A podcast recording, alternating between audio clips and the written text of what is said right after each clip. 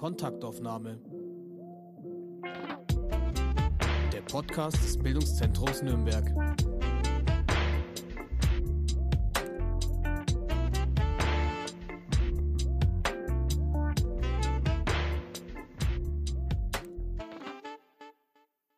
Hello and welcome back to our podcast. My name is Hannah Bima, and today with me is Nivedita Agarwal. And this interview is going to be in English because she's from India and working at the FAU. Nivedita did her bachelor and master's in Bangalore in India in 2008, and she did electronic engineering and business administration. But she came to Germany for her doctor thesis, and she did it in Bamberg. But since 2011, she's living in Nuremberg now, and she's working at the FAU at the Campus of Technology. Welcome. Why did you come to Nuremberg? Yeah, good question. So my husband actually works uh, at Siemens, which was um, the primary reason why we moved here. And uh, I think that was also an, an, interesting time for me because I wanted to come to academia. I was in, initially in the industry and I was working as a business intelligence consultant there in India. And uh, I was interested in research and I always wanted to uh, do this jump. So that was also an interesting time for me to come.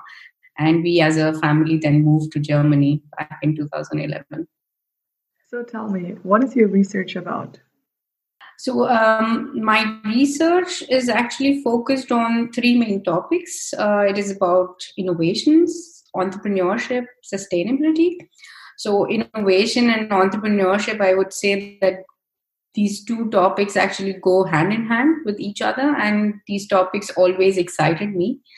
So, when I came here and decided to get into this um, research and science field, it was also an interesting time because uh, there were a lot of new innovations coming up at that time of 2010 to 2012 where innovations were actually coming from developing markets. So generally, the, the wave of innovation is actually from developed markets to developing markets.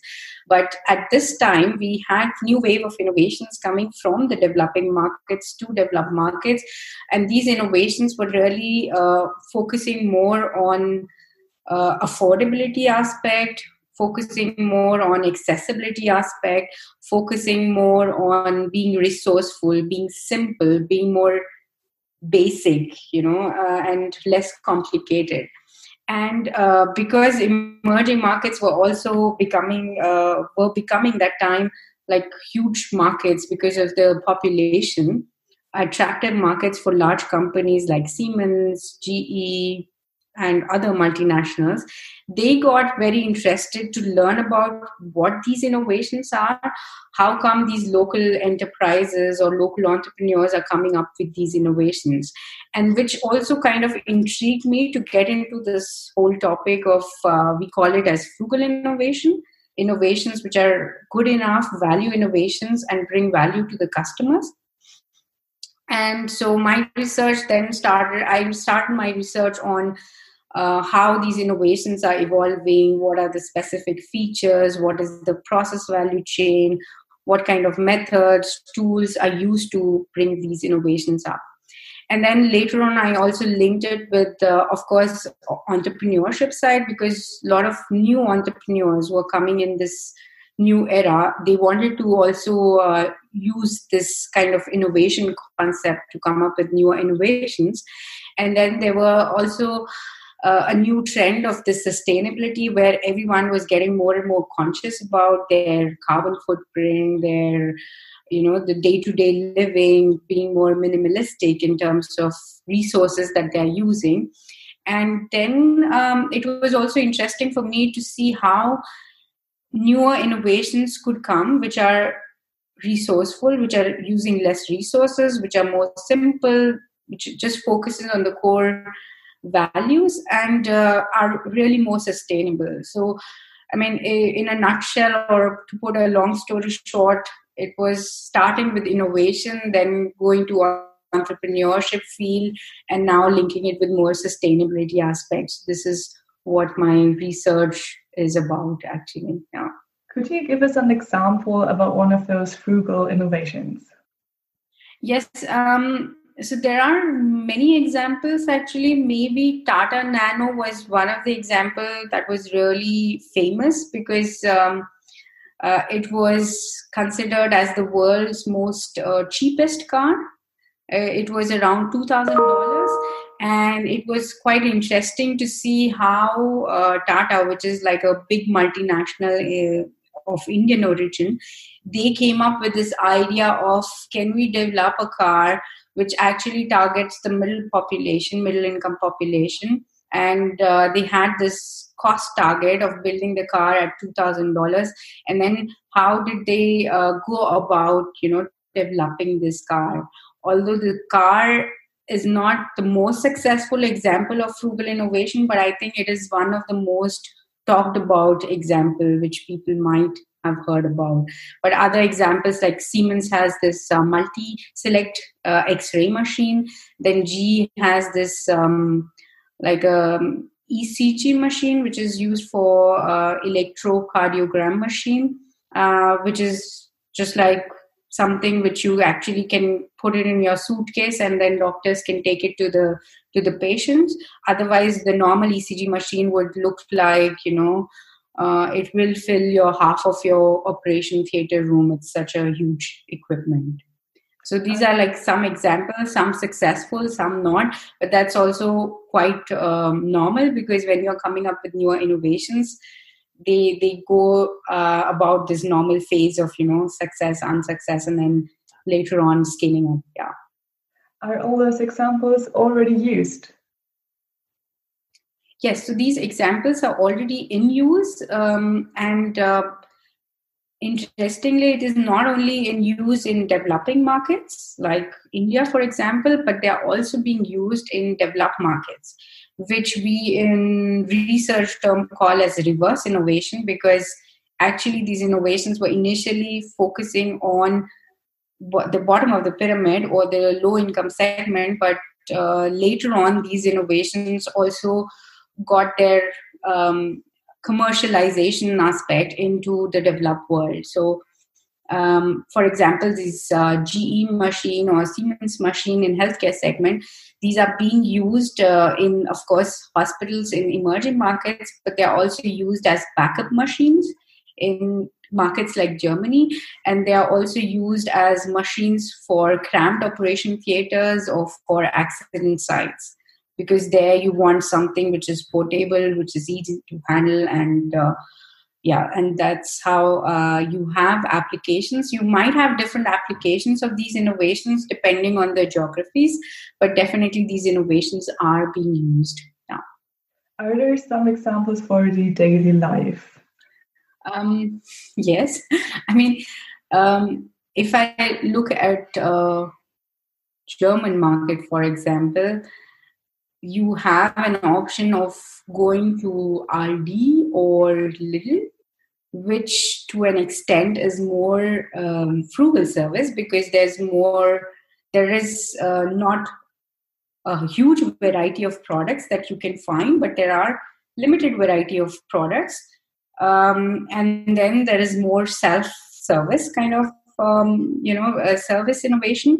And it's basically the the whole concept is that they focus on the products which are mostly used or which are used for la- from larger populations so those are their target products.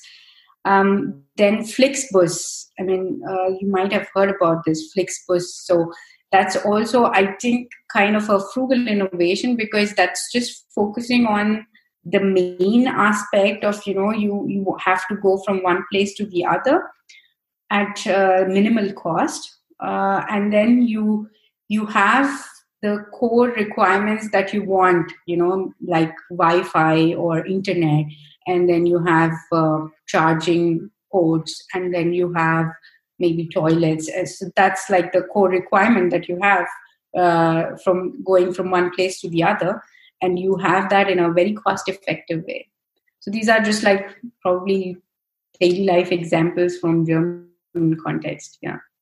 So, why do you think all those frugal innovations are so important? Why do we need those frugal innovations in the future? Yes, um, like I said, the world is moving towards a different um, era where um, new technologies are coming, where uh, we have different challenges in terms of climate challenges, in terms of depleting natural resources.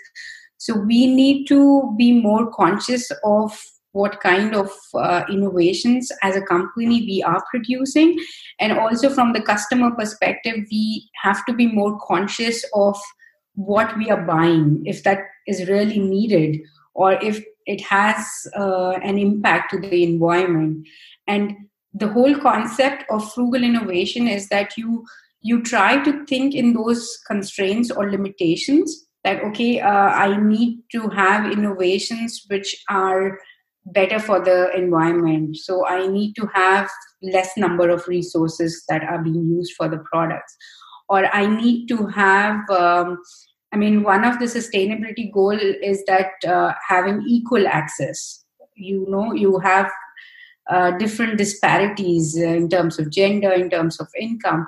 So can you create innovations that are equally accessible for, to a lot of people and technology i think is uh, playing a big role here to make this frugal innovation more and more accessible to a large uh, number of population.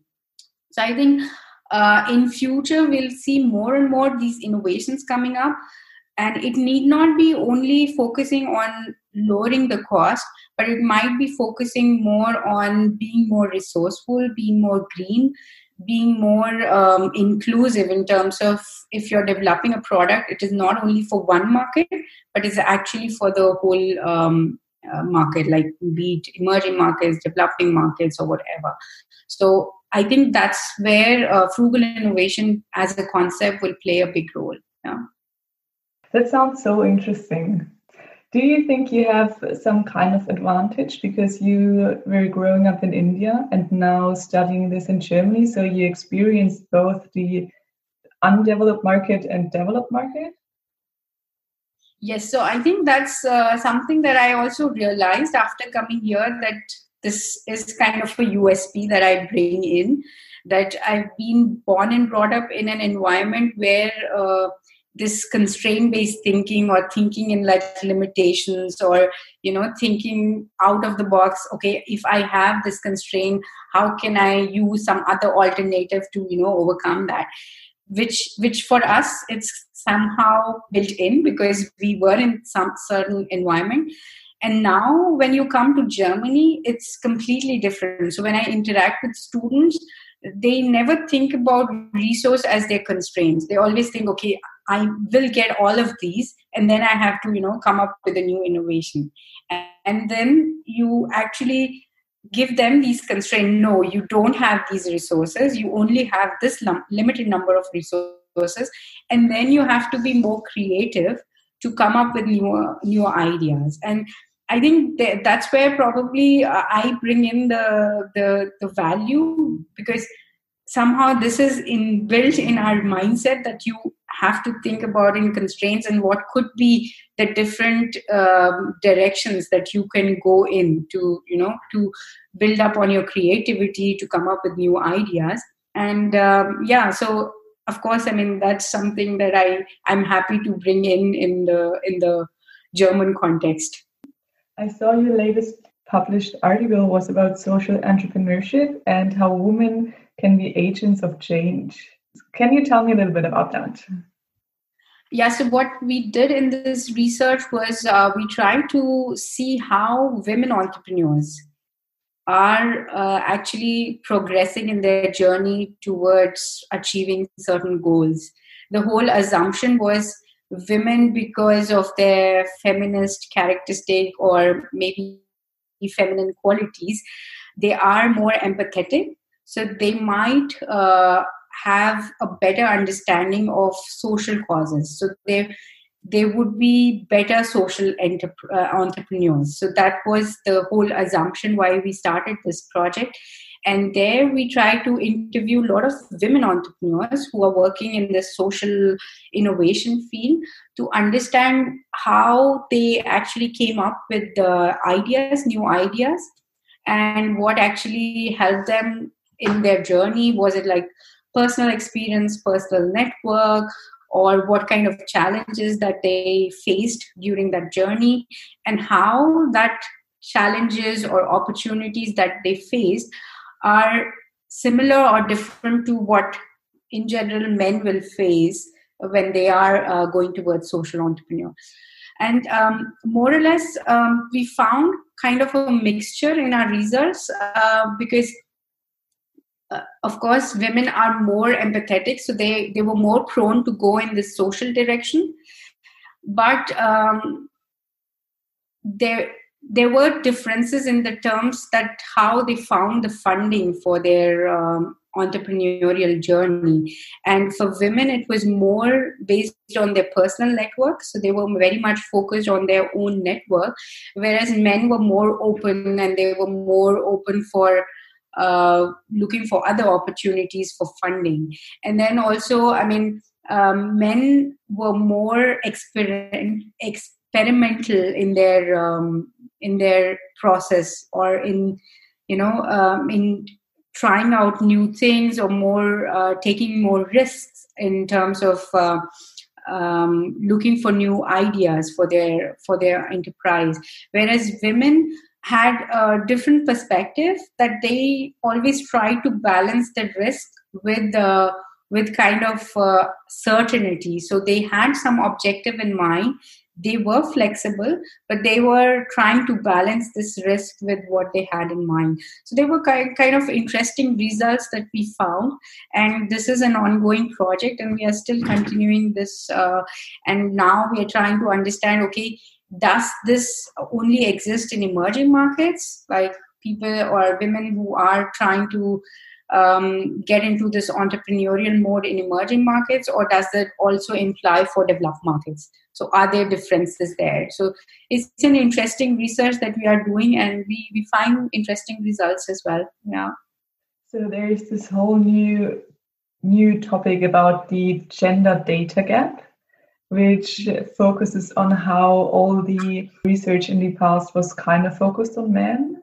And now they see that they have to include women or elderly people or disabled people to get more general results because otherwise women are not really that thought of.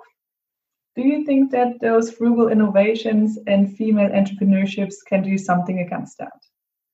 Yes definitely. So that was also one of our reasons to start this that a lot of research or majority of the research that we have are is focused on um, men uh, so to say or men entrepreneurs in that field.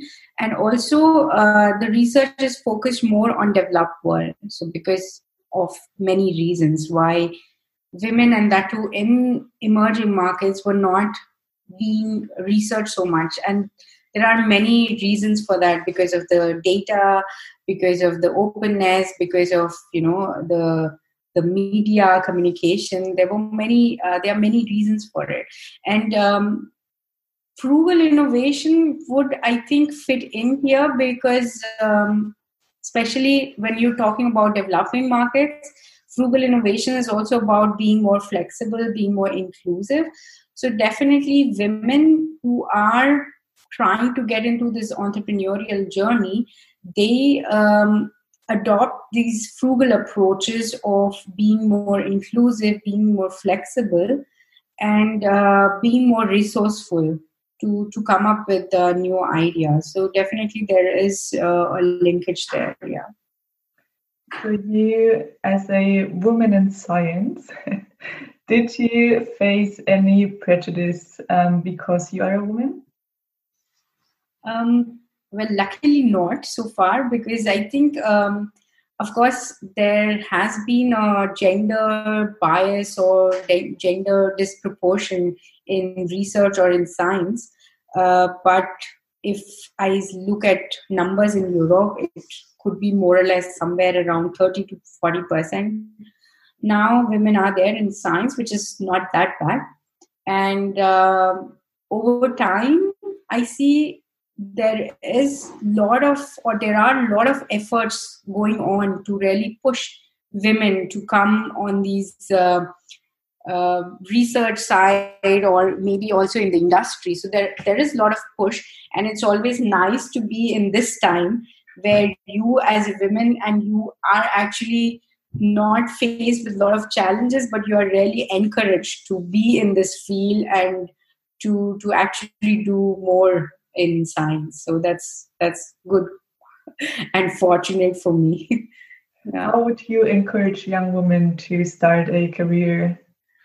Um, I think for, I mean, if I think of how I got into the science field, uh, was that when I started my master's, basically I started in um, in Indian Institute of Science in Bangalore, which was or which is still a leading institute for research, and um, the whole environment of research uh, in the institute where you have like one-to-one relation with the professors who are every time engrossed in their own research activities in their consulting and you get to you get into that perspective of thinking in a different way uh, of questioning everything.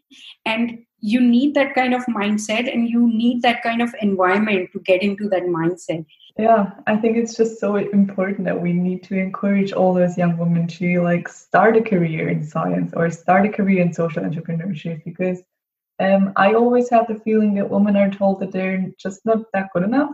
And I think it's just so important to do all this work. Uh, I mean, for us as uh, also the teachers at the university, so we we try to become more like a role model for them. That you know, I, because when I teach to a lot of women in our um, uh, university, I I take a lot of examples of social entrepreneurs. I take examples of myself, you know, changing from one culture to the other culture. Of course, it has a lot of ups and downs, but it's always up to you how you look at the, the new challenges and how you adapt to those challenges. So you have to be flexible, you have to be open, you have to be more confident of what you are irrespective of what past you have what uh, cultural background you're coming from but you have to be really open and uh, open for challenges and also open for opportunities. And uh, i mean at the university that's what we do. We do a lot of events especially for women where we get a lot of um, women from the entrepreneurial field, from academia, from industry, and then they just share the journey of you know what challenges they faced or how did they got motivated to get into those fields. And this, I think, it's just like getting that uh, the whole environment around you, and that's what gets you motivated and gets you working in the research or science field. Yeah. Now you also have a kid. Is it easy to combine family and science in Nuremberg? Um, yes, I think that's like one of the aspect that we considered when we decided, okay, we we settle down here because um, there is a very nice work-life balance that I can manage my kids. Uh, so I have two daughters, one eight year and the other one one and a half year old. Uh, the smaller one, of course, needs more of my time which was a bit challenging, but now it's getting better because as she's growing. But um, so generally, like I have this liberty of balancing my personal life with my uh, professional life. So in research, especially or in science, you have this option uh, of uh, working at your own time you know. So i generally work in the morning when the kids are at school or at daycare. Then after 4 p.m i basically shut down my computer and just play with them have some family time. And then once they are back uh, in bed at 8 or 9 and then i'm back at my laptop or at my desk. So basically so then i myself can balance uh, my professional and um, personal you know activities which is quite nice and which i think is very important for working mothers to have this kind of balance. And in that sense i think nuremberg area is pretty is really good. Yeah. How is living in nuremberg without speaking german? So i can manage.